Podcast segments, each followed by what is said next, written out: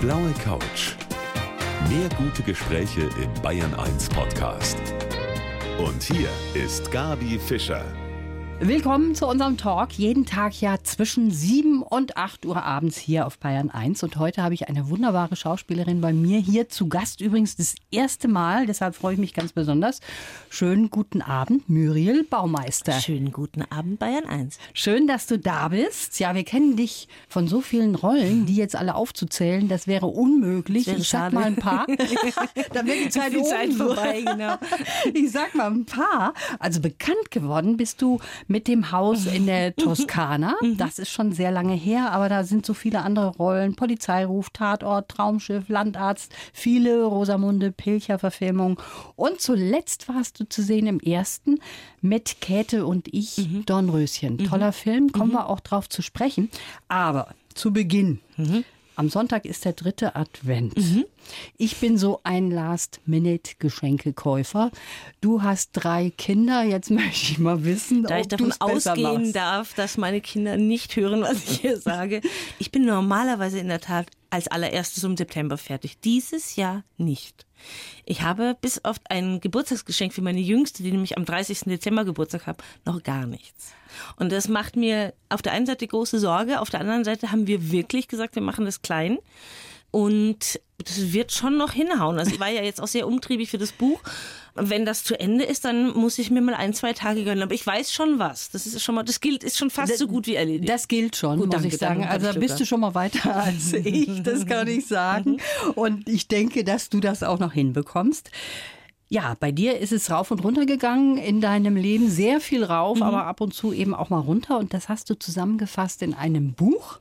Das habe ich hier vor mir liegen und auch darüber werden wir sprechen in der kommenden Stunde. Ich freue mich sehr, dass du da ich bist. mir auch. Danke für die Einladung.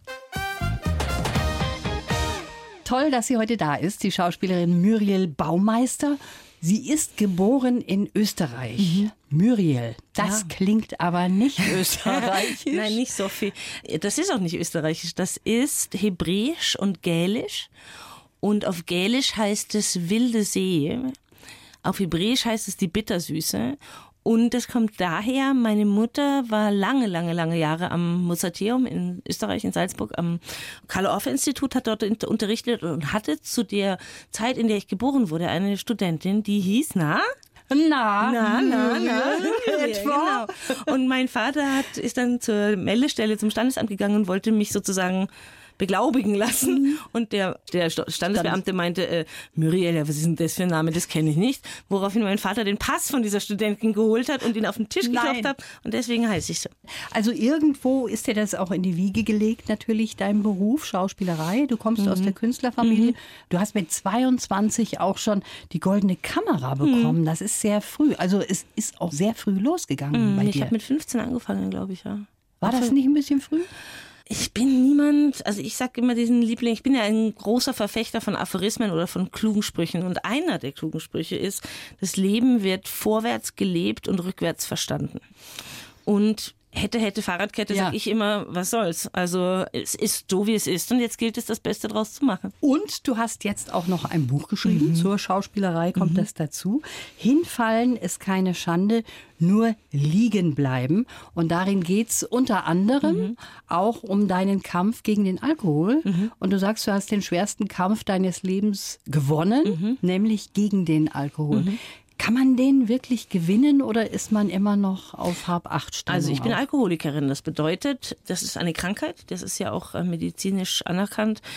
Alkoholismus ist eine Krankheit und ich bin Alkoholikerin und das heißt, ich bin jetzt seit zwei Jahren und zwei Monaten nüchtern. Ich sage nüchtern, nicht trocken, weil ich kein Kleinkind bin. Also Es kein Tropfen Alkohol. keinen Tropfen Alkohol. Nie. Und ich bin kein Freund von dem Satz nie wieder. Ich bin auch kein Freund von besonders vielen so Gruppierungen oder Ansammlungen von Menschen, aber ich habe von den anonymen Alkoholikern einen Satz lernen dürfen, der da heißt heute nicht. Und heute nicht ist etwas, was sich wirklich zu leben lohnt. Uns allen ist noch in Erinnerung deine Alkoholfahrt. Die ist ja durch die Presse gegangen, als gäbe Das hast es du kein. nett formuliert. Durch die Presse gegangen, ja, so könnte man es auch sagen. Als gäbe es kein wichtigeres Thema. Das war vor zwei Jahren etwa. Ein bisschen länger. bisschen länger schon her. Deine Tochter saß auch noch mit im Auto. Vor drei Jahren, glaube ich. War das so ein Knackpunkt, dass du gesagt hast, jetzt muss ich aber wirklich mal was ändern? Ja, ja, gedacht habe ich das. Gedacht habe ich das, aber gemacht habe ich es nicht. Also das war im Nachhinein eine sehr, sehr besondere Situation, weil also die Presse ist die eine Seite, ne? Also dass die mich hingerichtet haben, die Zeitung mit den vier Buchstaben, deren Meinung man sich am besten selber bilden sollte, sage ich immer, die haben mich getötet und zwar richtig hingerichtet. Berufsunfähig gemacht, vor meiner Haustür gestanden und und und. Und der Artikel 1 im Grundgesetz besagt ja, die Würde des Menschen ist unantastbar. Das habe ich nicht erfahren. Das ist die eine Seite. Die andere Seite ist, dass dieser Unfall, wo ja niemand zu Schaden gekommen ist, sondern nur ein Fahrrad, im Nachhinein einer der Tropfen auf den heißen Stein war, die, die ich zwar gehört habe und zwar wahrgenommen habe, aber die noch keine Konsequenz bedeutet hat. Ne? Und so oft kommt die Frage von Laien, ja, aber du hattest doch schon einen Entzug. Es gibt Menschen, die machen ihr Leben lang Entzüge. Ich habe so ein Glück und ich bin Gott der dicken schwarzen Mama da oben. Weiß nicht, ob die Bayern das auch so sehen. Ich bin sehr, sehr gläubig, aber in keinem Verein. Ich bin sehr, sehr dankbar, dass das passiert ist, weil das war nochmal so ein Schubs in die Richtung, so geht's nicht weiter. Aber es war nicht der auslösende Moment. Du sagst, du bist hingerichtet worden, aber es war natürlich ein Fehler. Das siehst du schon auch so. Sonst ne? ich ja Also- nicht so. Ich bin ja zu Gericht gegangen, weil ich so erzogen worden bin. Wenn man Fehler macht, dann steht man auch dafür ein. Mhm. Ich habe das dort sozusagen mich dem gestellt und habe die ganze Zeit schon so ein komisches Gefühl gehabt und da war halt Springerpresse ohne Ende in Mhm. der Verhandlung. Jetzt ist das so, dass Alkoholiker zum Beispiel sagen, das ist ganz, ganz wichtig, dass man sagt, ich bin Alkoholiker, um das auch mal sich selber vor Augen zu führen. Mhm, Kann ich bestätigen. Du hast das selber ja auch hier jetzt schwarz auf weiß Ja, das war noch schwierig. geschrieben. Hm, Das war schwierig, muss ich ganz ehrlich sagen. Schön, dass du es ansprichst. Das war, also ich habe beim Schreiben mit meiner Co-Autorin der wunderbaren und unheimlich lustigen Konstanze Behrens, an dieser Stelle muss sie nochmal erwähnt werden, weil wir es, es ist natürlich meine Geschichte, aber sie hat schon einiges dazu getan, dass sich das so gut liest. Und zu sagen oder sich einzugestehen, ich bin Alkoholiker oder Alkoholikerin, ist eine Sache. Schwarz auf weiß das zu lesen, ist nicht schön. Und ich habe damals wirklich überlegt, muss das sein? Also das können wir ja auch irgendwie anders formulieren, bis ich gedacht habe, nee, Muriel, das ist genau der Punkt. Und wenn du das weißt, ist es eine Sache. Und wenn du dich traust, das zu kommunizieren, dann bist du wieder Bayer gesagt, ich sag Made Wiesen. Ja. Also das musste auch so sein. So musste das sein. mich Und das ja. stimmt also tatsächlich, dass man das auch mal Furchtbar. aussprechen muss. Ne? Ich kann, ich, das habe ich ja, das steht ja auch in diesem Buch, Gabi, es ist kein Ratgeber. Es ist meine Geschichte. Und für mich hat das so funktioniert. Und ich bin gesegnet und dankbar und demütig, dass es so funktioniert hat. Weil ich mir nie vorstellen konnte, da sind, glaube ich, viele, viele Betroffene. Vielleicht ist es ja auch jemand, der zuhört, der denkt, ich sollte was tun. Ohne den eigenen Willen geht's nicht. Und hinfallen ist keine Schande, nur liegen bleiben. Und es gibt ganz, ganz viele Möglichkeiten, sich helfen zu lassen. Wie muss man sich das denn vorstellen? Wie viel hast du denn getrunken? Zu viel. Also ich sage jetzt keine genaue Anzahl mehr, aber es war mehr, als man sich vorstellen kann. Also ich habe mit Weißwein angefangen und ich habe auch härtere Sachen getrunken. Und vor allen Dingen checkst du ja als Alkoholiker immer ab, wo ist der nächste, wo ist die nächste Möglichkeit, ja. Und es geht so weit, dass du Flaschen versteckst. Es geht so weit, dass du lügst und deine Liebsten anlügst. Das ist leider eine Begleiterscheinung des Alkoholismus. Ja, aber da frage ich mich doch, merken die Liebsten das nicht? Doch, natürlich merken die das. Die haben das ja auch mehrfach angesprochen. Das schon. Aber du schwindelst, du schummelst, du verneinst, du redest es dir zurecht und deswegen heißt eines der Kapitel ja auch ein böser Freund, weil der Alkohol sich so langsam in mein Leben geschlichen hat und sozusagen das Bindemittel oder der, der, der Klebstoff zwischen allem war. Und mit solchen Freunden ist man aber nicht gut aufgestellt. Das ist wohl wahr. Also dein Buch auf jeden Fall spannend zu lesen, ein Mutmacherbuch, Ja. das muss man sagen. Auf Und jeden Fall. darüber wollen wir auch gleich Sehr weitersprechen. Muriel Baumeister ist heute mein Gast hier auf der blauen Couch. Muriel, wir haben schon gerade darüber gesprochen. Diese Geschichte Alkohol am Steuer, die ist durch die Presse gegangen und wurde da durchgekaut vor und zurück. Du hast schon gesagt, also das war eine ganz, ganz schlimme Zeit für dich. Kommen wir mal zu den Entzügen. Du hast ja auch mehrere Zwei. Entzüge gemacht. Also insgesamt drei. Mhm. Wie ist das? Du hast irgendwann mal gesagt, das ist die Hölle eigentlich, ne? Ich habe zwei Entzüge gemacht in zwei Suchtkliniken. Das war bestimmt wichtig für den Weg, davon abgesehen, dass die erste Klinik ungefähr 20.000 Euro gekostet hat. Bin raus und habe wieder angefangen. Bei der zweiten war das auch so. Ich war acht Wochen dort und das war schon insofern harter Tobak, weil das eine ganz normale Suchtklinik war. Also es war keine Privatklinik und ich mit meinem Gesicht morgens beim Frühstück und da waren Menschen dabei, die hatten Lanzer auf dem T-Shirt stehen und einen Reichsadler im Nacken tätowiert. Also mhm. ich bin da raus und habe wieder angefangen und zwar am gleichen Tag. Im Prinzip war es so, dass ich ja dann Panikattacken bekommen habe. Mein Körper sowieso runter war ohne Ende. Und jeder Mensch, der schon mal eine Panikattacke hatte, der weiß, das wünschst du deinem ärgsten Feind nicht. Das ist auch mit nichts anderem zu beschreiben. Da stirbst du lieber, als dass es nochmal kommt. Und das und die Mutter meiner Schwester, meine beste Freundin Judith, also meine Schwester Peri Baumeister, mhm. ihre Mutter, jetzt kann sich der Zuhörer so langsam mal, also mal die Familienverhältnisse, es kommt bestimmt noch komplizierter, aber dazu später, die hat gesagt, so, und ich will meine alte Muriel wieder haben, ich mache da nicht mehr mit. Und die hat mich in die Charité geschleppt und da gibt's eine psychiatrische Suchtambulanz und das kann man ambulant oder stationär machen. Ich wollte natürlich ambulant, klar, auch mhm. da noch, das muss man sich mal vorstellen, trotz Panikattacken und Magenschleimhautentzündung. Und sie hat gesagt, ich komme jetzt mit dir mit, aber wenn du jetzt nicht stationär machst, dann weiß ich auch nicht. Und dann habe ich mich freiwillig in die Psychiatrie eingewiesen. Und das war der beste das Schritt war wahrscheinlich. Ne? so schrecklich, dass ich gesagt habe, in den Laden will ich nicht nochmal. Nicht nochmal. Nee.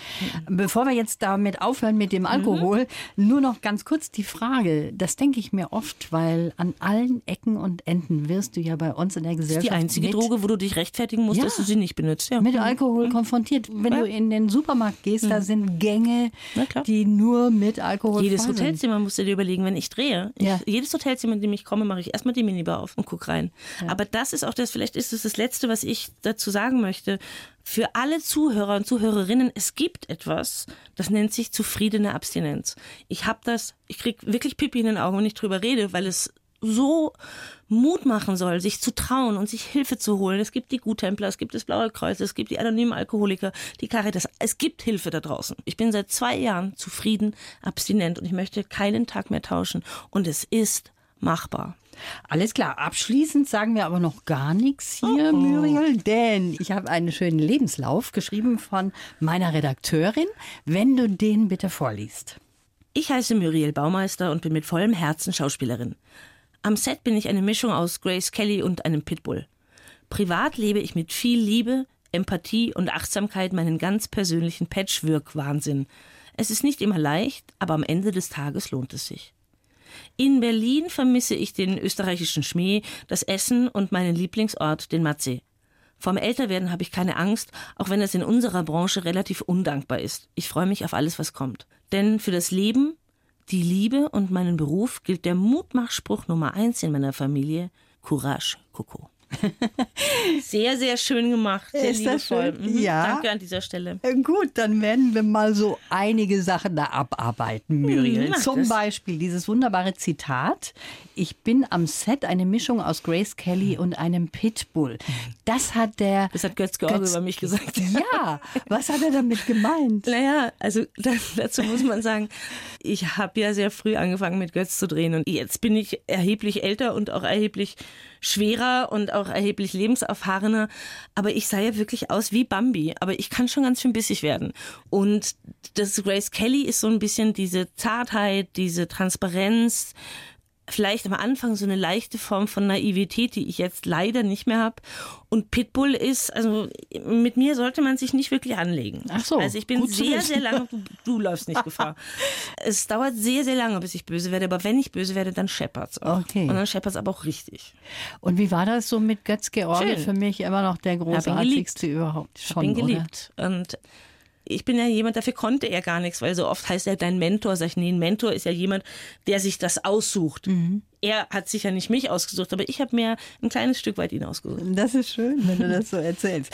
Ja, du lebst deinen Patchwork-Wahnsinn. So muss man sagen. Du hast drei Kinder von mhm. drei verschiedenen mhm. Vätern. Wie kriegt man das unter einen Hut? Also das klingt die schon Väter? sehr schwierig. Alles, die drei Kinder, die drei Väter. Also dazu muss ich sagen, das klingt so unheimlich cool. Das funktioniert genauso schwer und genauso leicht wie alle anderen Familienbeziehungen auch, Mit dem Unterschied, dass du dreimal absprechen musst, wer wann Zeit hat, dass du dreimal absprechen musst, wer wann mal ein Kind nimmt oder zwei oder wie auch immer. Aber ich habe das ja nicht angefangen Mhm. mit dem Wunsch nach Patchwork. Ich habe mich ja nicht in den Vater meines Sohnes vor 28 Jahren verliebt und habe gesagt, so, jetzt machen wir eine richtig tolle Patchwork-Familie. Das war ja nicht der Anfang. Aber es ist so, wir reden alle miteinander, wir kümmern uns umeinander, wir haben uns was zu sagen und wir umarmen uns alle, wenn wir uns sehen. Wenn das funktioniert. Muss man aber machen. Und dann möchte ich noch wissen, dieser Mutmachspruch, nur Courage, Coco, wo Äh, nur, der? nur, der, nur muss gar nicht sein, sondern Courage Coco hat meine Großmutter immer zu meiner Mutter gesagt, weil das ihr Kosename war Coco.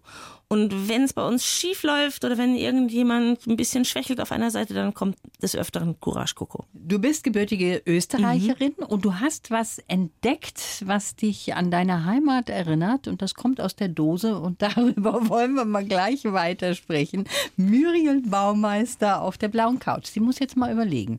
Mal sehen, ob sie drauf kommt. Dose.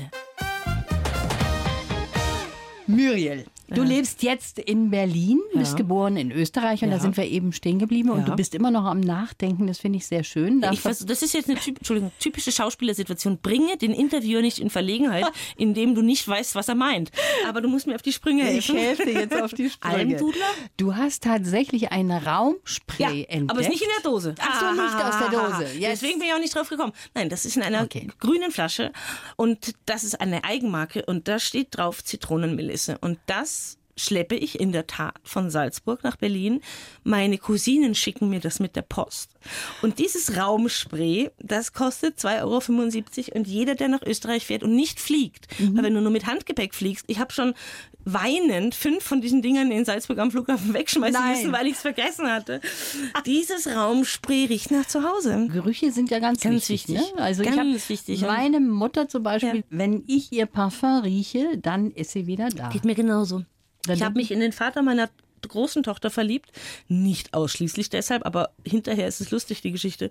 Ich stand mit ihm, wir haben gedreht und wir standen danach irgendwann an der Ampel und ich roch so und ich dachte, Gott, riecht dieser Mann gut. Weißt du, was es war? Es war das Parfum meiner Mutter. Und ich dachte, verdammte Hacke. Das, wenn ich das vorher gewusst hätte, hätte ich jetzt nicht so eine wunderschöne, kluge, große Tochter wie meine.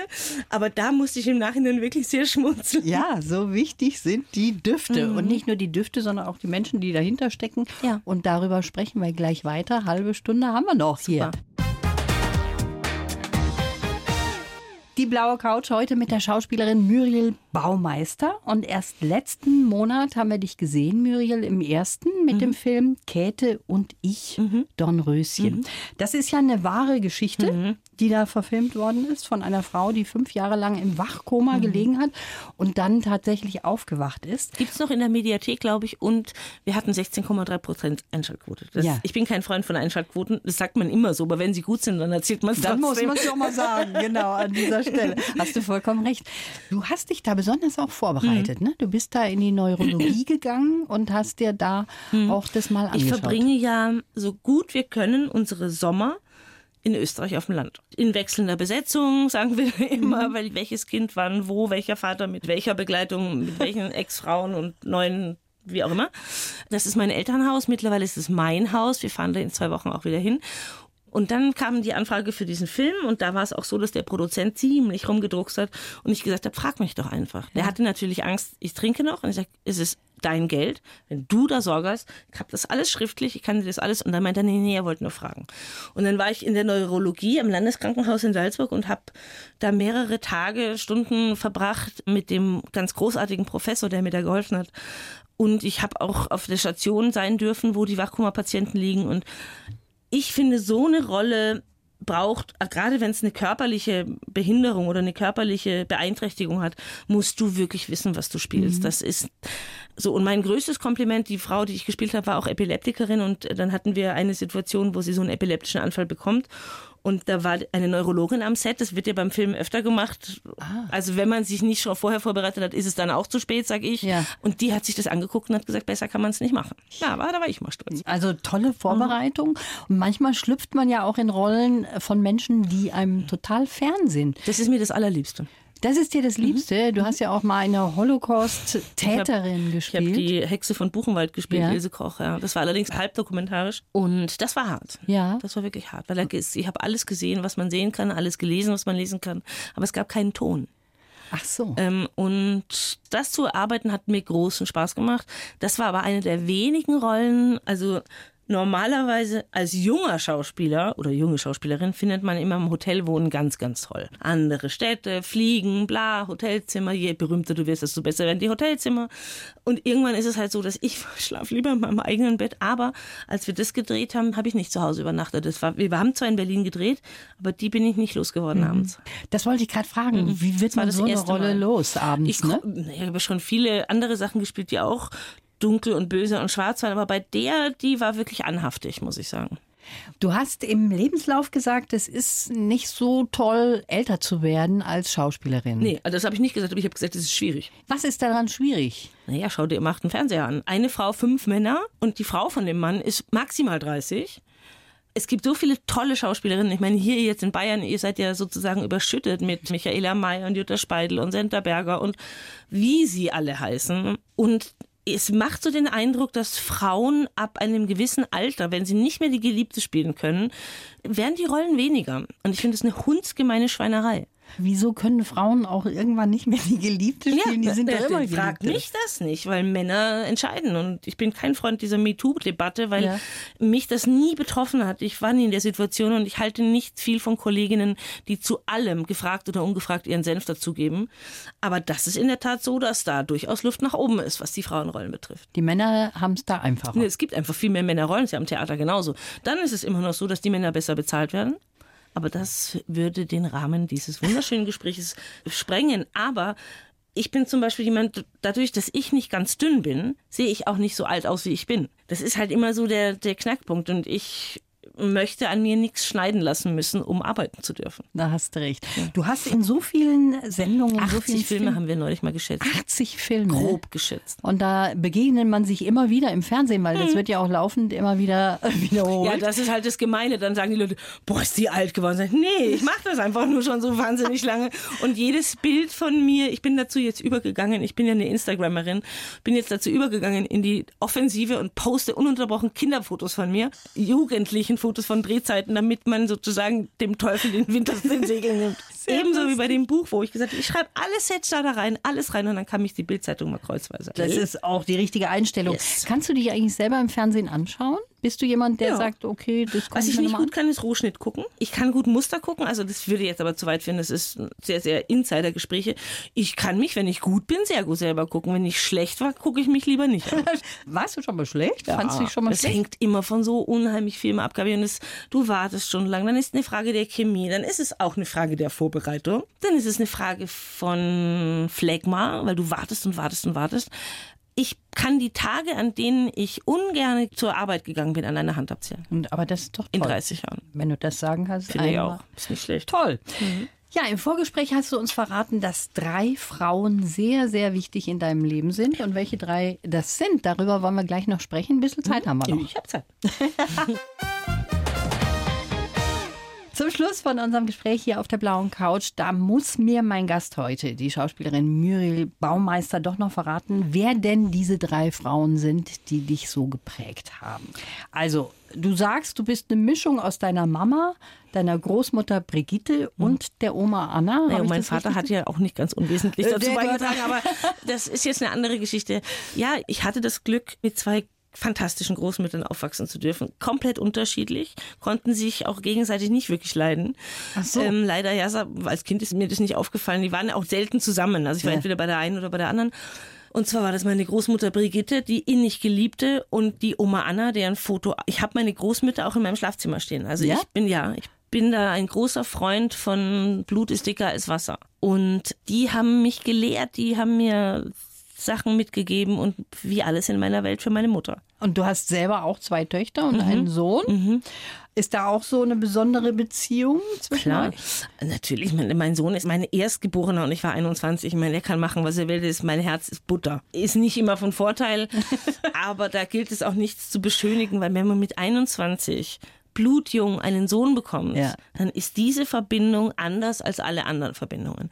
Heißt nicht besser oder schlechter. Ich bin jemand, der versucht, so wenig wie möglich zu werden. Meine große Tochter ist jetzt in der Pubertät, das ist amtlich und ich bin sehr, sehr dankbar, dass ich das schon einmal durch habe. Das heißt, ich habe so ein gewisses Handwerkszeug. Ja. Und die kleine Süße ist einfach frech und lustig und kann ich eine kurze Anekdote erzählen. Wir gucken manchmal, oder also ich gucke manchmal in den Buchhandlungen, wo das Buch aufgebaut ist, wo das Buch steht, je nach Bestsellerlisten. Wir sind ja auf Platz 4 sehr, sehr hoch eingestiegen. Das Ja. ist schwer zu halten, aber macht nichts. Und ich gehe also dann immer mal wieder in eine Buchhandlung und gucke so ganz unauffällig. Da sagte meine jüngste Tochter neulich zu mir, Mami, müssen wir das jetzt in jeder Buchhandlung machen?